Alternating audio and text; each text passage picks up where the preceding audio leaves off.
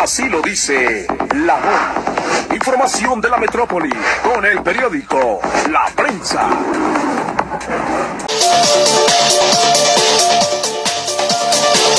Eh, no, él tenía una información eh, respecto a agresiones contra mujeres. Breve.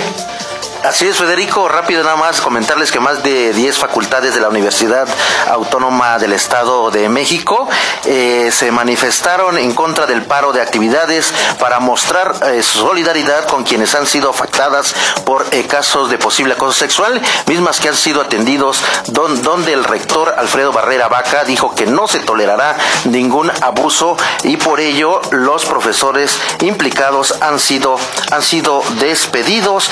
Pero vamos a escuchar parte de lo que comentó el rector reiteré el compromiso de esta administración por cero tolerancia a cualquier acto que ponga, eh, que atente contra la integridad y la seguridad de las universitarias.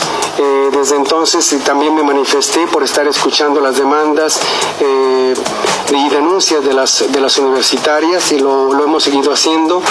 El suceso que que pone en mayor relieve la, la protesta de las, eh, de las universitarias y como todos sabemos es lo que sucedió el día jueves en la Facultad de Ciencias de la Conducta.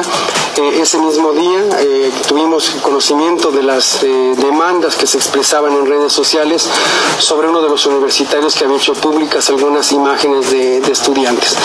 a partir de las 11 de la mañana la oficina del abogado estuvo presente en la, en la facultad, recabamos 12 demandas que, que están siendo también atendidas y en el transcurso también de... 12 demandas que han sido atendidas, dice el rector de la Universidad del Estado de México y bueno, pues el problema es grave no solamente en las universidades de la Ciudad de México y del Estado de México, sino de todo el país. Gracias, colega Alvarado. Mejor fin de semana para la audiencia. Son las 12.51 y seguir con la barra incluyente plural de ABC Radio. Gracias, ingeniero. Gracias.